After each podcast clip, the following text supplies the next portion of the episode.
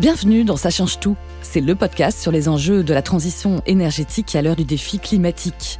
Dans ce nouvel épisode consacré à la biodiversité, notre invité est un astrophysicien de réputation mondiale, spécialiste en cosmologie et militant écologiste de la première heure. Bonjour, je suis Hubert Reeves, je suis astrophysicien. Je m'intéresse à la vie sur la Terre et peut-être dans le ciel. J'ai des petits-enfants et l'avenir m'inquiète pour eux. Je ne suis pas désespéré, j'essaie d'être combatif et voilà pourquoi j'ai accepté de participer à cette interview. À 88 ans, Hubert Reeves est toujours aussi combatif. Il vient de signer La Fureur de vivre, une ode à la fois scientifique et philosophique pour sauvegarder la planète. On ne doit pas privilégier la nature contre les humains, ça mènera nulle part. On doit essayer de sauver les deux. Et pour l'astrophysicien, c'est le grand défi actuel pour poursuivre l'aventure de l'univers, comme il dit. La vie va changer et il est possible que la vie existe encore dans quelques millions d'années. Dans cet entretien inédit réalisé chez lui, Hubert Reeves revient sur son engagement en faveur de la biodiversité. On va parler d'étoiles, de Mozart et d'oiseaux. Bonjour Hubert Reeves. Bonjour, bonjour. Merci de nous accueillir euh, chez vous. Merci d'avoir accepté notre invitation. Euh, nous sommes ici bah, chez vous, à Paris, dans votre bureau, euh, très cosy. Euh, beaucoup de statues africaines autour de nous. Mm -hmm. Elles viennent d'où ces statues-là? Différents pays d'Afrique. Des voyages que j'ai faits avec ma femme. On est allé dans différents endroits pour faire des conférences. Et puis on aime toujours les, aller dans les marchés, voir qu'est-ce qu'il y a, des, statuettes africaines et tout cela. Le, le voyage forme la jeunesse, hein. Voilà. Et après. Voilà. Alors dites-moi, Hubert Reeves, on, parle beaucoup des enjeux climatiques, mais un petit peu moins de la, de la, biodiversité. Ça reste une question quand même un peu complexe et méconnue. Vous, en tant qu'astrophysicien, quelle est votre vision, quelle est votre définition de la biodiversité? Alors, je vais en parler surtout du point de vue de l'astronomie dans lequel je suis et mon métier. C'est un de ces grands systèmes d'organisation, de complexité qu'il y a sur la Terre. Et j'aime bien rapprocher ce fait d'un autre fait qui est quelque chose qui est récent en science, c'est que maintenant on a des informations tout à fait passionnantes sur l'univers dans son entier. Et l'idée, c'est d'essayer de voir où se situe cette biodiversité dans l'univers. L'information que je trouve passionnante, c'est la suivante. Nous avons aujourd'hui des images de l'univers au tout début. Ce qu'on appelle le Big Bang. La très grande chaleur qui existe à cette période et qui a comme caractéristique que nous avons une image, ce qu'on appelle le rayonnement fossile, de l'univers quand il était très jeune. Mm. Presque ses débuts. Et la chose la plus remarquable, c'est que dans cet univers, il n'y a aucune structure il y a une espèce de magma incohérent, inconnaissant, instructuré, inorganisé, qui est, semble être une caractéristique générale de l'univers, aucune des structures que nous connaissons aujourd'hui. Pas de galaxies, pas d'étoiles, pas de planètes, pas d'êtres vivants, bien sûr, pas d'éléphants ou de coronavirus. Oui. Même pas de molécules géantes, même pas de molécules simples, même pas d'atomes, il n'y a que quelque chose d'instructuré. Et ça, c'est une image qu'on va mettre au début. Oui. Et maintenant, on va regarder l'univers d'aujourd'hui. Et l'univers d'aujourd'hui est très richement structuré en systèmes complexes, en structure. Il y a des milliards de galaxies, des milliards d'étoiles, des milliards de planètes, d'êtres vivants sur la Terre, des, des insectes jusqu'aux baleines. Notre univers aujourd'hui, après 14 milliards d'années, c'est l'âge qu'on lui donne maintenant, ouais. est très richement structuré. Et ça, ça recèle un message.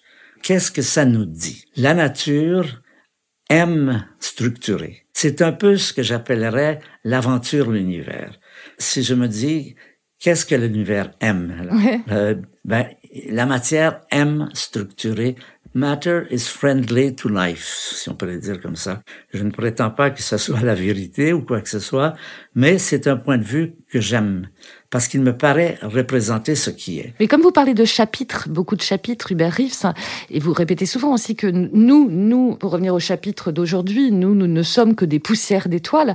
Non, nous ne sommes pas que des poussières. Nous sommes des poussières d'étoiles. Nous sommes des poussières d'étoiles. C'est pas pareil. C'est ça. C'est pas, c'est pas une, une simplicité.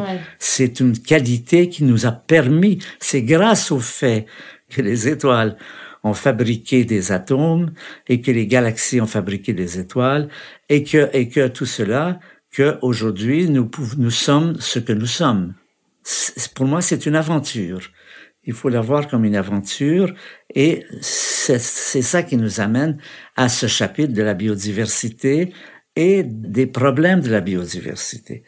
Parce que, on peut le dire comme ceci, grâce à cette aventure, s'est développée sur la Terre une biodiversité extrêmement riche qui elle-même a amené la complexité de la vie, toute l'évolution darwinienne, c'est bien ça, c'est la mm. complexité de la vie, et que cette complexité, aujourd'hui, elle est sur la Terre, en tout cas, en danger. Pourquoi? Deux menaces. La première menace, c'est la menace nucléaire. Rappelez-vous de la guerre froide. Rappelez-vous qu'au moment de la guerre froide, à plusieurs reprises, on est passé à deux doigts hum. d'avoir un holocauste nucléaire qui aurait pu, sur la Terre en tout cas, neutraliser, contrarier cette complexité. Ça, c'est la première. La deuxième, c'est ce qu'on appelle la, sixième, la sixième extinction, c'est-à-dire le réchauffement climatique, tout ce qui fait qu'aujourd'hui, nous sommes inquiets pour l'avenir de l'univers. L'être humain, dans cette course à la complexité, est devenu extrêmement puissant. Hmm. Nous sommes d'une puissance fantastique. Mais justement, la vraie question, est-ce que c'est celle-ci aussi, ben, Reeves, parce que vous êtes euh, astrophysicien, scientifique, mais philosophe aussi.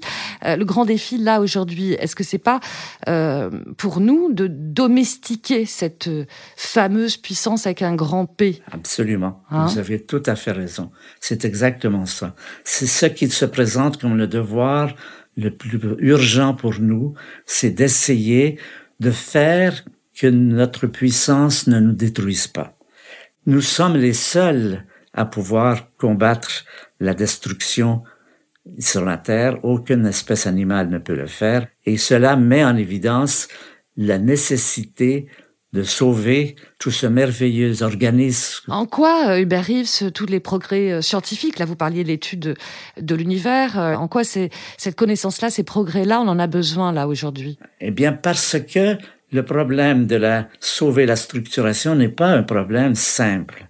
C'est un problème qui pose toujours beaucoup de questions dès que vous entrez dans ce qui s'appelle, ce qu'on appelle le pilotage de la biodiversité, c'est-à-dire est-ce que vous allez éliminer les animaux, le problème des animaux invasifs, par exemple, c'est un problème réel.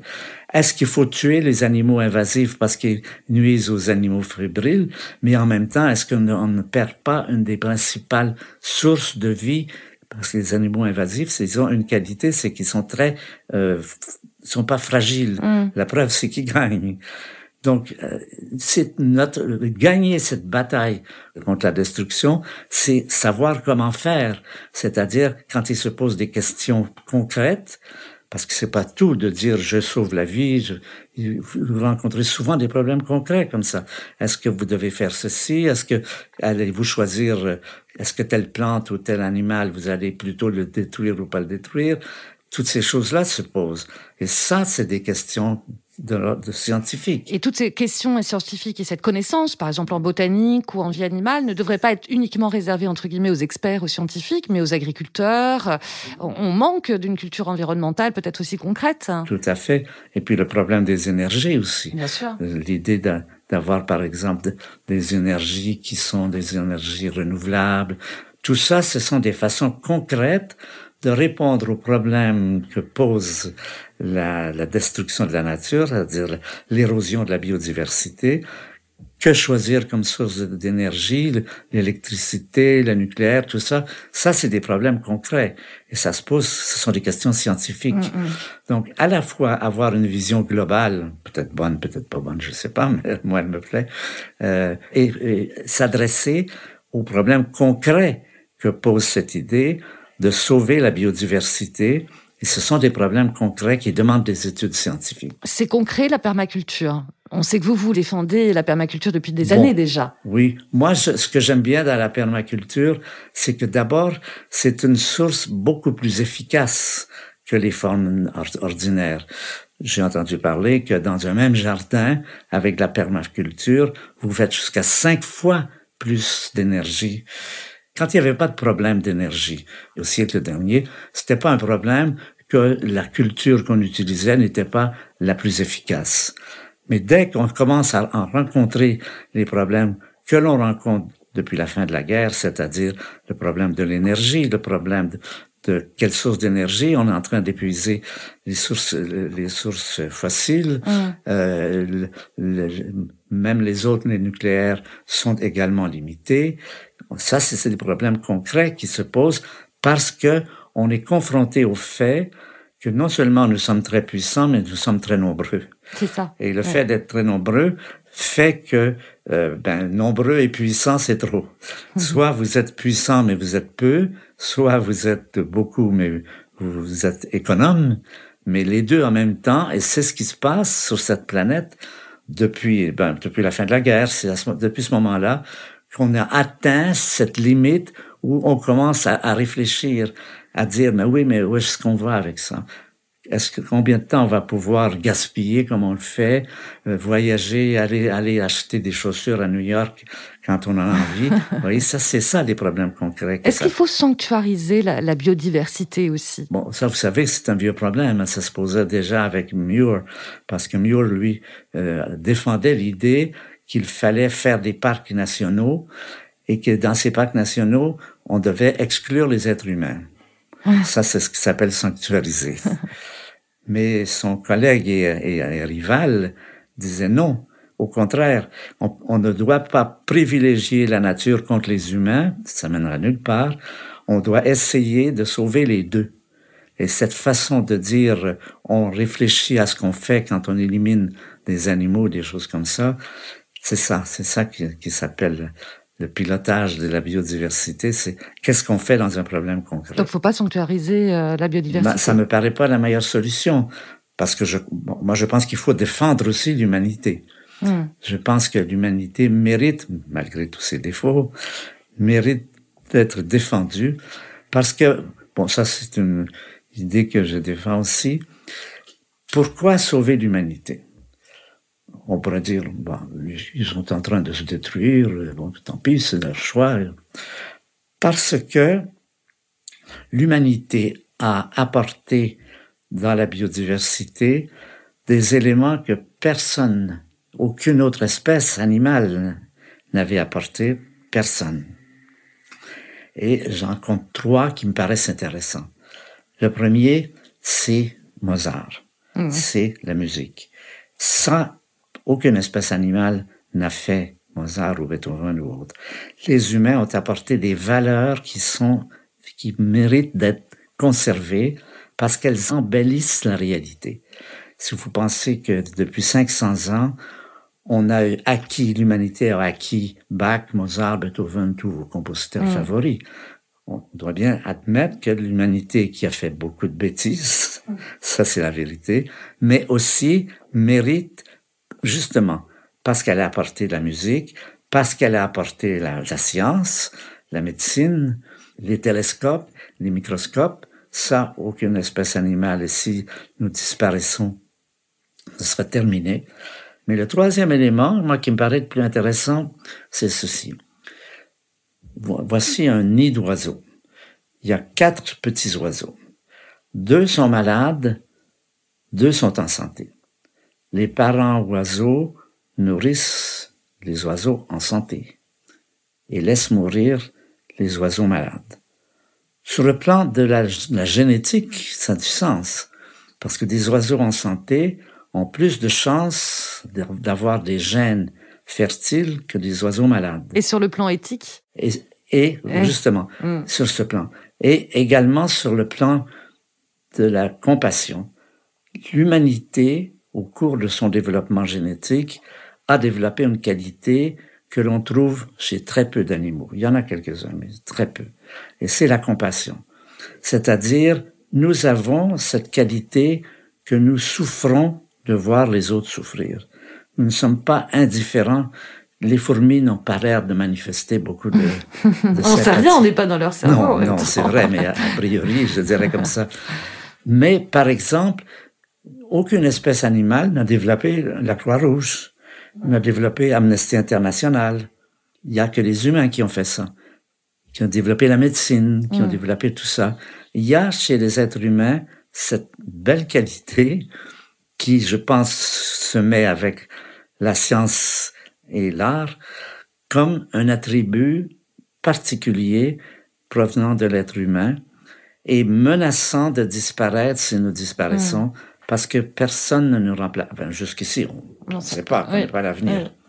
Ça, c'est ma façon de défendre cette chose. Vous parliez, Hubert Reeves, de la résistance de la nature, mm. chapitre après chapitre. Mm. Euh, en quoi copier le fonctionnement de la nature ou, s'inspirer de certaines euh, règles de la nature pourrait nous nous servir à nous, justement? Ça, c'est une qualité importante de l'humanité, c'est d'être capable de copier les qualités des animaux. Mm. Aujourd'hui, un point que je reproche aux médias, généralement, c'est que ils annoncent beaucoup plus facilement les mauvaises nouvelles que les bonnes nouvelles. De sorte que ça développe une espèce de morosité qui fait que beaucoup de gens, et surtout c'est les enfants, qui n'ont pas ce qu'il faut pour faire des distinctions, ils sont, ils sont déprimés, ils sont moroses, et se développe cette morosité qui est le pire défaut vis-à-vis -vis de la lutte pour la survie de la nature. Faut en finir avec les discours euh, alarmistes. Alarmistes, c'est ça. Vous tirez quand même la sonnette d'alarme, mais il faut rester malgré tout euh, positif et constructif. Voilà, il faut dire à la fois ce qui se passe de pas bien, hmm. mais aussi ce qui se passe de bien, pour que les gens aient l'impression que ce n'est pas une bataille perdue, mais c'est une bataille qui emporte continuellement des victoires.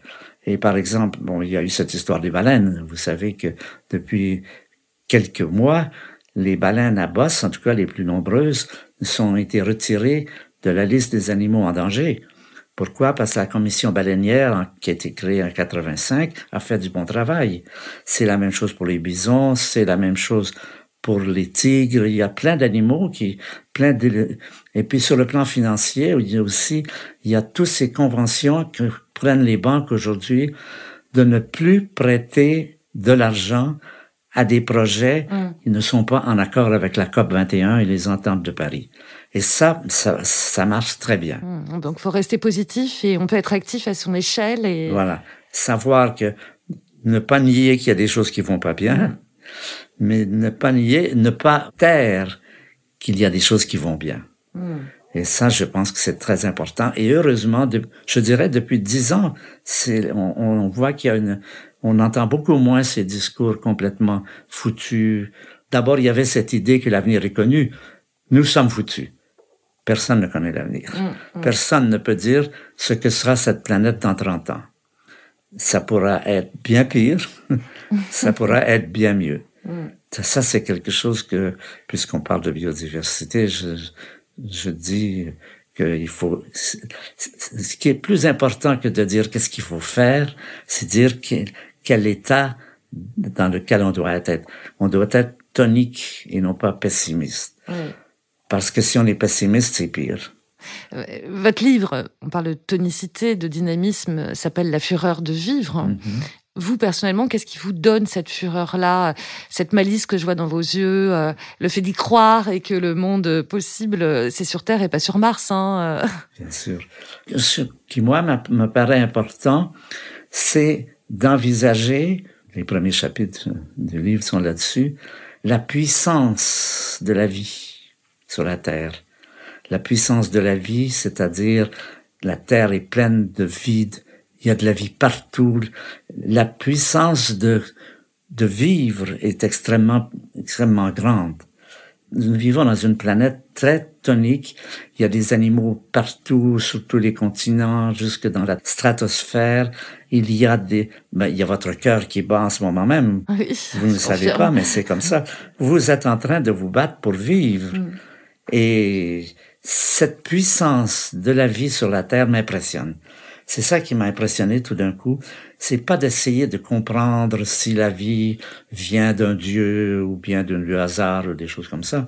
C'est de sentir plutôt, de constater, non pas avec simplement le, mental, mais avec tout le corps, toute notre observation, à quel point la vie est puissante sur la Terre.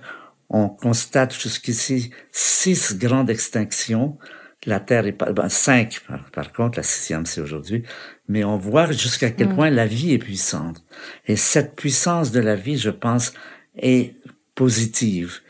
Et elle dit que bien sûr la vie va être différente, c'est sûr, mais jusqu'ici on peut penser que si la vie a vécu, a survécu à des quantités énormes de catastrophes différentes pendant 4 milliards d'années ou presque, euh, elle, a ce qu'il faut pour survivre. Hmm. L'idée, c'est de dire, qu'est-ce que sera la Terre dans 30 ans, dans 50 ans, si elle a resté comme ça pendant 4 milliards d'années et qu'on constate qu'encore aujourd'hui, elle est super puissante, je crois qu'on peut être optimiste, on hmm. peut donner aux enfants cette idée, la vie va changer, nous sommes en train d'en détruire beaucoup, mais elle se remplace continuellement et il est possible, personne ne connaît l'avenir, il est possible et même plausible, je dirais, que la vie existe encore dans, dans, dans quelques millions d'années. C'est le message que vous voulez faire passer aux plus jeunes qui nous écoutent, par exemple. C'est ça. Hmm. C'est le passage de la puissance de la vie,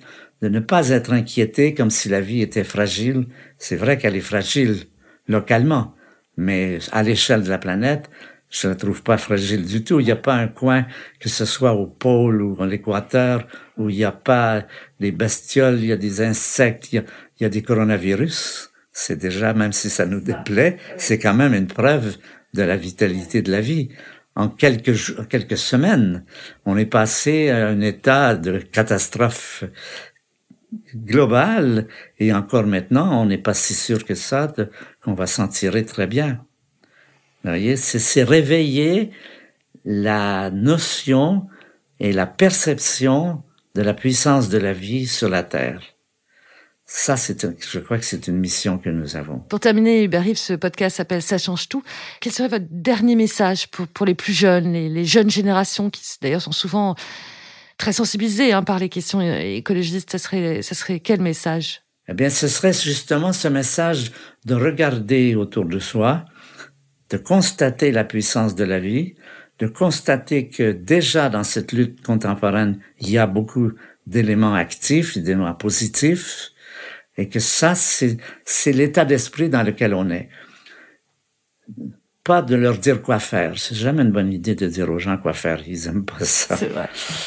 Mais de leur dire, l'important, c'est de leur faire sentir la situation, la situation dans son, son côté dramatique, mais aussi dans son côté non désespéré. C'est plutôt ça, là. C'est une question de tonus. Tonus. D'avoir le tonus, d'avoir euh, envie de se battre, envie de faire des choses et idéalement de les trouver soi-même, parce que c'est là que c'est mobilisateur. Merci beaucoup, Hubert Reeves, d'avoir partagé ce tonus ensemble. Mm. Euh, merci beaucoup. Je vous en prie. Pour cette jolie euh, fureur de vivre. À bientôt. Mm. Merci. Ça change tout, c'est terminé. N'hésitez pas à liker et partager cet épisode. Je vous invite aussi à écouter tous les autres entretiens consacrés aux enjeux de la transition énergétique proposés par EDF. On se retrouve très bientôt. Merci beaucoup et d'ici là, bien sûr, prenez soin de vous.